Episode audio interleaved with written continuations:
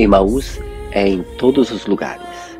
Onde você está ou você está a caminho. Os discípulos é cada um de nós, é você e eu que estamos a caminho. O caminho é nossa vida, que é feito de altos e baixos, momentos alegres e momentos tristes.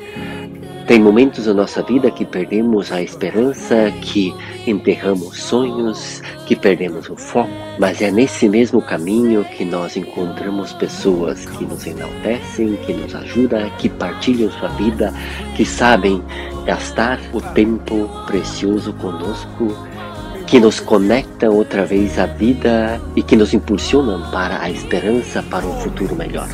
O caminho em Maús é o momento de abrir a nossa mente e o nosso coração para enchermos de sabedoria de Jesus Cristo e para dar aos demais.